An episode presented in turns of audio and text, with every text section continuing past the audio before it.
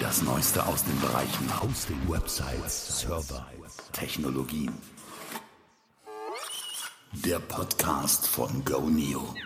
Der Guneo Webhosting und Webmacher Podcast. Hallo, schön, dass du wieder dabei bist. Nochmal dabei bist, auch wenn die letzte Episode noch nicht so lange her ist. Zum Abschluss jetzt von 2020. Damit werden wir das Jahr dann auch gut sein lassen. Markus Keckmeister ist mein Name. Wir haben ja gesagt, wir haben alle ein bisschen Zeit, weil wir arbeiten. Keiner macht so richtig Urlaub zwischen den Jahren, zwischen Weihnachten und Silvester. Viele sitzen im Büro oder zu Hause im Homeoffice oder stehen halt irgendwo an der Werkbank. Daher können wir auch noch eine Abschlussepisode machen. So viele Episoden haben wir 2020 jetzt auch nicht produziert und wenn, dann haben sie sich viele um Corona gedreht.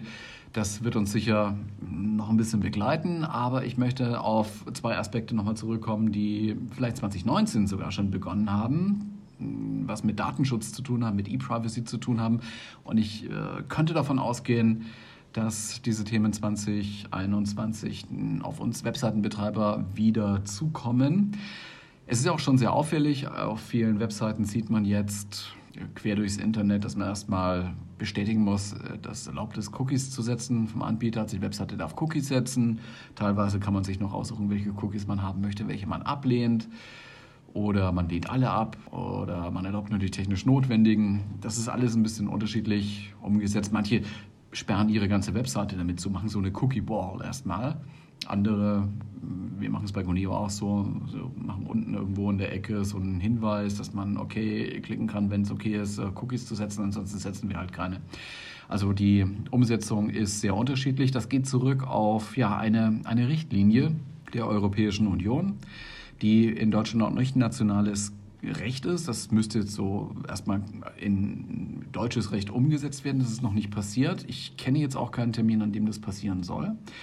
Allerdings haben die Datenschutzbeauftragten der Länder eine Erklärung verfasst, eine Stellungnahme dazu abgegeben, dass sie es schon okay finden würden, wenn der User jederzeit Kontrolle über seine Erlaubnisse äh, gegeben, die er gegeben hat, äh, Cookies zu setzen, Kontrolle hat und diese Erlaubnisse auch wieder widerrufen kann. Hm. Und äh, daraus ist eben so die Praxis geworden, dass man so eine, so eine Cookie-Ball aufbaut oder so ein Cookie-Consent-Window äh, erstmal zeigt, um auf Inhalte der Webseite zuzugreifen. Gut, das ist etwas, was in verschiedene Richtungen eingreift. Für die Werbetreibenden ist es so ein äh, ja, Web-Analyse-Problem, das sich daraus ergibt. Es gibt technische Problematiken dabei, wenn man keine Cookies setzen kann. Wie soll man sich dann einloggen? Irgendwo muss man ja diesen, diesen Login technisch realisieren. Und ein dritter Aspekt wäre dieses Tracking und äh, ja, Nachverfolgen von Webinteraktionen, was durchaus wichtig ist, weil man ja etwas über das Besucherverhalten auf seiner Webseite wissen möchte, um das Angebot zu optimieren und überhaupt irgendeine Art von Feedback vom User zu bekommen. Man möchte schon wissen, welche Seiten überhaupt aufgerufen werden, welche Inhalte relevant sind, welche irrelevant sind. Man muss einfach wissen, ob irgendwas funktioniert oder nicht funktioniert. Normalerweise funktioniert auch, bisher war es jedenfalls so, Tracking stark mit Cookies. Wurde also beim Aufruf einer Webseite im Hintergrund ein Cookie gesetzt und anhand dieses Cookies konnte man User und zumindest Browser wiedererkennen, wenn sie wieder auf diese Webseite kommen. Ja, das ist natürlich mit diesem Cookie-Consent jetzt ein bisschen schwieriger geworden. Es wird viele User geben, die diese Erlaubnisse nicht erteilen oder sie werden mehr oder weniger dazu gezwungen, so, so ein bisschen so ein kleiner Zwang, indem man halt diese, diese, diesen Cookie-Consent sehr, sehr groß macht. Also äh, überhaupt gar keine Inhalte der Webseite erstmal zeigt, sondern dann muss der User erstmal irgendwie einen Klick machen, irgendwie interagieren. Und User lesen sich das nicht durch. Also man, man kann nicht äh, erstmal hier zehn Minuten aufwenden, um diese, diese Datenschutzerklärungen durchzulesen, wenn man einfach nur eine Information braucht über ein Rezept oder über eine Wegbeschreibung oder eine Öffnungszeit von irgendeinem Restaurant oder irgendeinem Laden oder sonst irgendwas, dann stünde das einfach in keinem Verhältnis, indem man erstmal dezidiert aussucht, was ist denn jetzt so die, die, die richtige Cookie-Auswahl für mich. Da macht man halt Zustimmen, fertig aus. Ja. Gut, das ist jetzt so die momentane Praxis. Aber es ist, je nach Umsetzung gibt es eben trotzdem einen großen Anteil von Usern, die diese Cookies dann verweigern oder diese Erlaubnis nicht geben, muss man hier so ausdrücken, und dann kann man schlechter tracken. Jetzt äh, gibt es einige Tracking-Methoden, die auf diese Cookies auch verzichten können. Im kommerziellen Bereich ist es sowas wie eTracker, im Open-Source-Bereich Matomo. Matomo ist auch ein, das ehemalige Pivik übrigens, ein Webanalyse-Tool, eine Webanwendung, die in den Guneo Clickstart-Anwendungen zu finden ist. Das heißt, mit wenigen Klicks, ist halt bei Guneo so, kann man diese Anwendung, auch Matomo, schnell installieren und ist dann auch ganz schnell einsatzbereit. Matomo bringt so eine Web-Oberfläche mit. Man kann sie also im Browser aufrufen, kann Analyseergebnisse da zeigen lassen, zusammenfassend oder einzeln dargestellt, je nachdem. Ist ein sehr, sehr interessantes Tool. Man muss mit Matomo auch in der neuen Version keine Cookies setzen lassen, denn Matomo greift zurück entweder auf Logfiles, die der Webserver sowieso schreibt, oder auf eigene Logfiles, die dann erzeugt werden, wenn eine Seite aufgerufen wird. Da wird also kein Cookie auf die Platte geschrieben, in den Browser des Users, Webbrowser-Speicherbereich des Users geschrieben, um es genau auszudrücken, sondern es wird intern in einer Datenbank auf dem Server, auf dem Matomo läuft, und auf dem vielleicht auch die Webseite, die aufgerufen wird, läuft, ein eigener Logfile geschrieben oder äh, Matomo kann auf die Logfiles des Apache Web Servers zurückgreifen. Nicht öffentlich zugänglich, aber für dich als Webseitenbetreiber zugänglich, wenn du dich einloggst per FTP zu deinem Webspace, mit deinem Webspace verbindest oder auch per WinSCP mit SSH. Also da gibt es neben dem obersten Verzeichnis HTDocs wirklich daneben, nicht drunter, nicht unter HTDocs, sondern neben HTDocs gibt es ein Verzeichnis, das heißt, Logfiles. Also man findet da ja ne, CGI-Bin, dieses CGI-Bin-Verzeichnis, dann HTDocs und dann Logfiles. Unter Logfiles findet man dann diese ganzen Access-Logs, die schon zusammen aggregiert sind automatisch und äh, auch täglich geschrieben werden. Und in diese Logfiles kann man auch mal reingucken. Da reicht irgendein Textverarbeitungsprogramm, ein einfaches, der interne Editor sozusagen äh, oder dem, der, der Editor von, von Windows oder Notepad oder irgend so etwas, dann kann man sich diese unverschlüsselten und ähm, mit einem ganz einfachen Zeichensatz anzuzeigenden Logfiles mal angucken. Da steht immer die IP-Adresse dabei oder eine verschleierte Form dieser IP-Adressen. Äh, die Zeit des Zugriffs nach Serverzeit und äh, ja, auf, auf welche Ressourcen da eigentlich wie zugegriffen worden ist. Also ob es erfolgreich war, ob es nicht erfolgreich war und meistens auch noch so eine Art von, von, von Browser-Identifikation, also welche Art von Client dahinter steckt. So, diese Informationen kann man natürlich auch benutzen, um Analysen zu machen, um festzustellen, wie die User sich oder wie die User mit der Webseite interagieren. Das macht auch Matomo. Wie gesagt, Matomo kann diese Server-Logfiles direkt benutzen. Die neue Version von Matomo braucht, um, diese, um auf diese, diese Logfiles zuzugreifen und sie auszuwerten und einzulesen in die eigene Datenbank, Python 3. Also dieses, dieses Modul ist in Python geschrieben. Python 3 ist auch bei Gunio verfügbar. Also muss nicht zurückgehen auf eine alte Version von Matomo, sondern es geht auch mit der neuen Version, weil wir unterstützen auf unseren Servern Python 3 ja, Alternative dazu, du lässt halt Matomo die Logfiles selber schreiben, wenn du nicht auf, diese, auf diesen Bestand zurückgreifen möchtest. Da muss man auch gar nichts programmieren, das äh, kann man so einstellen direkt im Setup von Matomo, sage ich mal. Und dann kannst du mit Matomo cookielos tracken. Tracken mit Cookie ist auch möglich, allerdings müsstest du dir dann vom User, der deine Webseite besucht, im, im Rahmen dieses Cookie Consents eine Erlaubnis holen, damit du Cookies, Tracking-Cookies setzen darfst. So will es das Gesetz, hätte ich was gesagt, nicht, nicht ganz das Gesetz, aber so zumindest die Richtlinie der Europäischen Union. So, das, das war so die eine Geschichte, die andere Geschichte, der eine Aspekt, die zwei Aspekte, die so übrig geblieben sind aus dem Jahr 2020, die uns 2021 dann vielleicht auch verfolgen werden, ist so, ja, was machen wir mit unseren Hosting-Plattformen? Ist so die Frage, wie geht es weiter mit den Hosting-Plattformen? Da haben wir in der letzten Episode schon viel drüber gesprochen. Ja, ähm, die Erweiterung dieser, dieser Shared Hosting-Geschichte ist äh, der Managed Server, der im Prinzip genauso funktioniert für, für dich als User, für dich als Anwender wie eine Shared Hosting-Plattform. Also genauso einfach zu bedienen mit ein paar extra Möglichkeiten, viel schneller und du bist alleine auf diesem virtuellen Server, der dir ja, die wichtigsten Ressourcen wie Arbeitsspeicherkapazität und Prozessorkapazität vorreserviert zur Verfügung stellt. Da wird also nichts dann geteilt in diesem Sinne, sondern das ist immer extra für dich reserviert und du hast Zugriff auf diese Ressourcen jederzeit. Das heißt, die Webseite geht nicht in die Knie, wenn in der Servernachbarschaft irgendwie sehr viel los ist, weil da gerade angegriffen wird oder sehr viele Zugriffe passieren oder sowas, deine Seite bleibt also stabil. Das ist so der große Vorteil eines Managed Service. Der andere Vorteil, der für viele zum Tragen kommt, die jetzt nicht so technikaffin sind, nicht so Server- und Linux-affin sind, musst dich halt um nichts kümmern. Du musst dich nicht um die äh, Plattform an sich kümmern. Du musst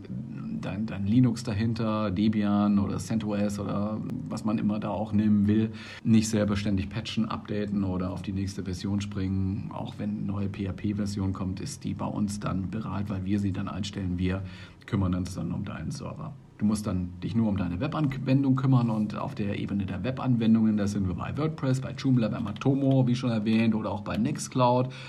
Das ist so das, was die Leute halt benutzen. Also ich äh, werde ja nicht müde, immer wieder zu sagen, dass 40 Prozent aller Websites heute mit WordPress betrieben werden. Äh, man macht halt mit, mit WordPress einen Blog, seine allgemeine Webseite für, das Unternehmen, für den Verein, für die Organisation allgemeiner Art. Man macht Shops damit, denn es gibt sehr, sehr, sehr viele Plugins für WordPress, die dieses Grundsystem, was eigentlich erstmal für Blogger gedacht war, in jede Richtung aufbauen können, um, um alle möglichen Funktionen ergänzen können. Wenn man jetzt mal reinschaut in dieses Plugin-Verzeichnis, das WordPress selber so bereitstellt, dann findet man da 54.000 Plugins für alle möglichen Dinge.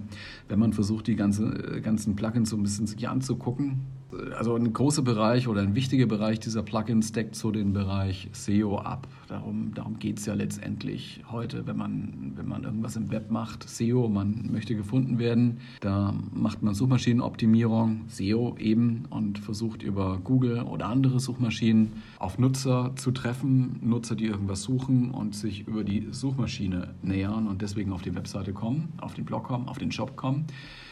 Da fallen dann solche Plugin-Namen wie Yoast, ganz bekannt, oder neuerdings viel Rank Math.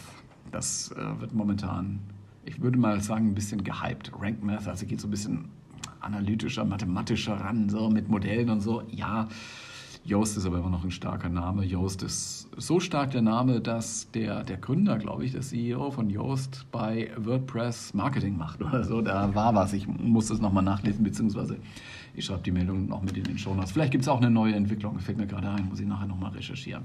Also steht dann in den Show Notes dazu. Also Yoast ist wichtig und Rank Math ist so der upcoming Star im SEO-Plugin-Bereich für WordPress. Ansonsten gibt es für WordPress eben so Performance-Tools, so Optimierungstools. Da geht es darum, den CSS-Code, den JavaScript-Code zu minimieren, sowas wie äh, Lazy Load umzusetzen, was aber jetzt auch schon im Core von WordPress verankert ist. Man kann aber äh, in Sachen Performance-Optimierung auch äh, Content-Delivery-Netzwerke anbinden, CDN, oder man kann Caches realisieren. In Richtung Datenschutz, diesen Cookie-Consent realisiert man dann vielleicht auch am ehesten mit einem Plugin. Das geht bei WordPress relativ einfach. Und dann wird man sich auch um die Vermarktung kümmern wollen. Da gibt es auch ganz viele Plugins, die sich so um den Bereich Affiliate kümmern oder Social Plugins kümmern. Social ist jetzt auch ein bisschen ähm, stärker auch an, an den, äh, am WordPress Core, am Gutenberg Editor mit angelegt. Ja, die haben ja auch diese, diese Social Media Buttons damit eingeführt, wird also gleich mit WordPress mitgeliefert. Ganz wichtig bei WordPress auch Security Plugins, Anti-Spam, Backup Tools, Scan-Möglichkeiten, aber irgendwas Böses auf den Seiten sich eingeschlichen hat oder unter den Dateien da eingeschlichen hat. In Sachen Spam setzt man oft auf Spam-B. Backup gibt es verschiedene Tools, wo, jetzt, wo mir jetzt kein großer Name einfällt. Ja, ein Chatpack gibt es da, aber muss man für bezahlen. Ähm, Im Scan-Bereich WordFence. Also wenn es um, um Sicherheitsthemen geht, also Brute Force-Attacken verhindern oder sowas, WordFence ist so, äh, wird man immer wieder lesen, immer wieder hören. Man wird relativ schnell drauf gestoßen. Und dann bringt WordPress auch über die Plugins Page-Builder-Funktionen mit. Mehr und mehr mit dem eigenen Gutenberg-Editor. Das ist schon sehr blockorientiert und Blockorientierung ist ja etwas, das was für so diese Page-Builder eigentümlich ist. Ein großer Name ist auch Elementor. Gibt da einige Tools, andere als die WordPress-eigenen Baumöglichkeiten, die da mit Plugins realisiert werden. Ich möchte aber trotzdem ein bisschen davor warnen, da alles Mögliche jetzt reinzupacken in seine WordPress-Installation. Also man sollte das schon schlank halten. Man sollte die WordPress-Installation versuchen zu minimieren, wenn sie dann mal im Betrieb ist. Klar, man muss mal entwickeln, man muss mal ausprobieren, man möchte vielleicht das eine oder andere Plugin mal gegen ein anderes testen. Gut. Allerdings aufpassen, dass das ganze Ding nicht so voll wird, weil WordPress wird dann schon mal irgendwann in die Knie gehen und man kann nicht das alles durch mehr Serverleistung ausgleichen. Also da äh, würde ich schon dazu raten, aufzupassen, dass das nicht so nicht den Rahmen sprengt. Daneben gibt es, und das möchte ich auch nochmal erwähnen, doch viele WordPress-Plugins, die ja noch so halb Open Source sind. Ja, WooCommerce ist so ein herausragendes Beispiel. WooCommerce selber unterliegt einer Open Source-Lizenz. Allerdings ist die Entwicklerfirma Who Themes inzwischen Teil von Automatic. Automatic ist der Betreiber von WordPress.com. Also ist eigentlich so ein halb kommerzielles Tool, unterliegt aber noch dieser GNU General Public License, WooCommerce. Dann gibt es dieses Chatpack-Plugin, das ist so, so ein Sammel-Plugin, das ist auch von, von Automatic herausgegeben. Da braucht man auch einen Account bei WordPress.com, um das sinnvoll zu betreiben oder überhaupt, um, um da irgendwas anzubinden. Akismet ist Automatic, WordPress ist äh, Automatic und CrowdSignal oder so. Das ist alles schon eher so ein bisschen raus aus dieser Open-Source-Welt. Das also nur zu dieser besonderen Form von äh, WordPress.com-Plugins oder Automatic-Plugins. Äh, ich rede immer so viel von WordPress, was eigentlich mit Joomla Gut, Joomla gibt es. Wir verfolgen sehr, sehr genau, was mit Joomla so passiert. Google ist 2020, vielleicht war es schon 2019, also ist schon einige Tage alt, diese, diese Information. Auch Joomla wird von Google unterstützt, genauso wie WordPress halt auch. Wir warten auf Neuigkeiten. Wir, wir warten darauf, dass Joomla mal wieder ein schönes neues Update hinlegt, ein neues Release zeigt. Und wir sind da sehr gespannt darauf. Über Matomo als eines der wichtigen Analyse-Tools habe ich gesprochen. Nextcloud entwickelt sich, hat sich auch 2020 so entwickelt, weiterentwickelt zu einer Plattform in der Plattform. Eine sehr bekannte Webanwendung, die aus OwnCloud hervorgegangen ist. Das war am Anfang ein Team, das diese Open Source Webanwendung entwickelt hat. Dann ist man zu der Auffassung gekommen, es wäre besser, getrennte Wege zu gehen. Ein Teil der Entwickler wollte einen anderen Weg anschlagen als der andere. Und dann gibt es jetzt zwei Produkte, OwnCloud und Nextcloud. Nextcloud ist in der öffentlichen Wahrnehmung etwas stärker, würde ich sagen. Woran das liegt? Ja, eben an dieser produktpolitischen Ausrichtung, um es so auszudrücken. Es gibt sehr, sehr viele Erweiterungen Extensions heißen die bei Nextcloud. Das ist das, was bei WordPress diese Plugins sind. Also man kann aus der Grundinstallation heraus, wo es darum geht, dass man Daten online auf seinem Webspace zur Verfügung hat und von überall darauf zugreifen kann, egal wo man ist, mit dem Web, also über den Browser oder eben auch über eine App auf dem Smartphone dass man diese Grundfunktionalität aufbauen kann. Man kann, und das ist auch schon natürlich vom, von, von Anfang an dabei, im Kern dabei, diese Dateien, die man online hat, teilen. Man kann sie mit anderen Usern nur teilen, also die dort an dieser Nextcloud-Installation registriert sind. Man kann sie etwas weiter öffnen, das heißt, man muss nicht registriert sein, um darauf zugreifen zu können. Man kann auch festlegen, welche User sich verändern dürfen sollen oder löschen dürfen sollen. Man kann Dokumente, Tabellenkalkulationen, Textdokumente gemeinsam bearbeiten, auch online. Man kann über Extensions miteinander kommunizieren. Man kann Mail, ein Mailsystem integrieren. Man kann äh, Chats verwirklichen, also man kann äh, Textchats äh, realisieren und man kann sogar Videokonferenzen integrieren. Das funktioniert gut, wenn es nicht allzu viele Leute sind. Ich sag mal so vier, fünf oder sowas kann man da wohl mit einer typischen Installation ganz gut bedienen und man kann da schöne Konferenzen auch machen. So ab, ab 10, glaube ich, würde es so etwas kritisch werden. Da braucht man ein bisschen mehr Server-Power dahinter. Das ist gar nicht so ohne weiteres möglich. Also so einige Leute, kleine Arbeitsgruppen sind damit ganz gut bedient mit dieser Nextcloud Videokonferenz-Integration über Talk heißt diese Erweiterung wer also solche Nextcloud-Installationen produktiv einsetzen möchte, nicht nur für gelegentlich mal oder um auszuprobieren, der ist schon mit einem Managed-Server von Goneo ganz gut bedient. Also den nächsten Schritt zu gehen wäre dann sinnvoll. Also von Webhosting, von diesem Shared-Hosting-Ansatz hin zu einem eigenen Server, zu einem Managed-Server, der ein virtueller Server ist, aber doch mehr Kapazität bereitstellt, um solche Lasten dann auch besser abzufangen. Ansonsten eignen sich diese Managed-Server natürlich auch gut, wenn man sehr viele Websites unter einem Dach mit mehreren Domains auch beherbergen möchte. Ja, dann braucht man seinen, seinen Shared Hosting Account nicht nochmal aufzahlen, sondern da ist ein Managed Server vielleicht schon die bessere Wahl. Man kann auch unterschiedliche PHP-Versionen ansetzen. Man kann da viele verschiedene Datenbanken aufbauen. Also das ist gar nicht begrenzt da. Diese Managed Server sind auch schneller, deutlich schneller. Also gerade wenn es um solche Themen geht wie Time to First Byte, was ein sehr, sehr hartes Messkriterium ist in diesem, in diesem Bereich. Das hängt auch damit zusammen, dass in verschiedenen Richtungen optimiert worden ist. Also wir haben diese, diese Managed Server im Jahr 2020 jetzt ein bisschen aufgebohrt. Da ist neue Software drauf, da ist neue Hardware drunter. Einige Features wie zum Beispiel HTTP 2 wurden da jetzt realisiert. Damit kann man auch Webseiten schneller ausliefern.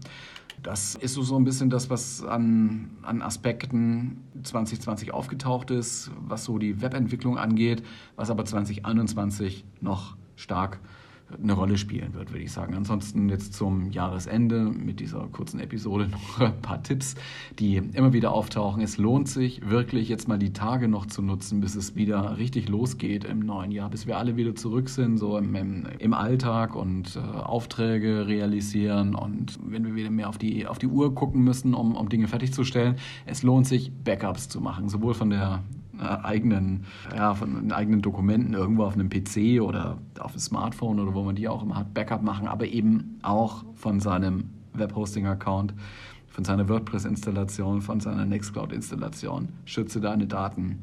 Es gibt keine Entschuldigung für ein Backup, das du nicht hast. Also es ist äh, auf jeden Fall gut, mehrere Generationen Backups dann zu haben und auch aufzubewahren. Das ist wichtig. Das haben wir mal zusammengeschrieben in einem Cuneo-Artikel irgendwo auf unseren Seiten und damit du das auch findest, schreibe ich das mit in die Shownotes gleich. Das war der eine Tipp. Der andere Tipp, die Anwendungen aktualisieren. WordPress aktualisiert sich jetzt ein bisschen selber, aber trotzdem Themes aktualisieren, Plugins durchaktualisieren, die neuesten Versionen einsetzen, gucken, dass man mit den anderen Anwendungen, wie zum Beispiel Nextcloud, wie zum Beispiel mit Joomla, was man immer auch einsetzt, dann wirklich up-to-date ist. Und sollten jetzt irgendwo auf dem Webspace noch Dateileichen rumliegen, wie zum Beispiel irgendwelche Themes, die man nicht braucht für WordPress oder überhaupt ganze Installationen von irgendwelchen Anwendungen, die man einfach mal ausprobieren wollte oder die man vor Jahrzehnten mal verwendet hat und jetzt überhaupt nicht mehr produktiv benutzt, löschen. Ja? Weg mit den Sachen, die jetzt da auch nur aus Archivgründen vielleicht noch rumliegen. Auch die können Flächen für Angreifer bieten, die dann den Hosting-Account oder sowas übernehmen können. Da gibt es ganz, ganz viele Angriffsvektoren. Deswegen Risiken minimieren, weg mit den alten Anwendungen und Anwendungen aktualisieren. Damit wollte ich es eigentlich mal gut sein lassen, jetzt für das Jahr 2020 und für diese Episode. Das war die zweite Staffel sozusagen. Wir arbeiten weiter dran, im nächsten Jahr ein paar Veränderungen reinzubringen in diesen Podcast. Wir haben uns auch vorgenommen, da wird es sehr, sehr regelmäßig neue Informationen zu geben in diesem Podcast. So aus der Welt äh, Open Source, was mache ich mit den Anwendungen auf meinem Webhosting-Account, was gibt es da technisches, was ist so in Richtung Marketing zu bedenken, wie kriege ich meine Webseite nach vorne, wie habe ich mehr Erfolg mit meinem Webauftritt? Und wie verzahne ich das mit Social Media, wie verzahne ich das mit der Google-Suche, wie mache ich SEO. Also das sind so Aspekte, die wir nächstes Jahr stark im Fokus haben werden. Weiter noch ein bisschen aufgebohrt mit einer kürzeren Frequenz, als wir das jetzt vielleicht 2020 gezeigt haben, aber auch wir hatten mit Corona zu tun und mussten schauen, dass wir da zurechtkommen und uns ein bisschen neu aufstellen. Jetzt bleibt mir nur noch übrig, dir einen guten Rutsch zu wünschen. Es wird dir wahrscheinlich nicht die ganz große Party geben im Übergang von 2020 auf 2021. Aber trotzdem, hab eine schöne Zeit, feier schön Silvester mit allem, was dazugehört und wir hören uns dann hoffentlich in 2021 bald wieder. Tschüss.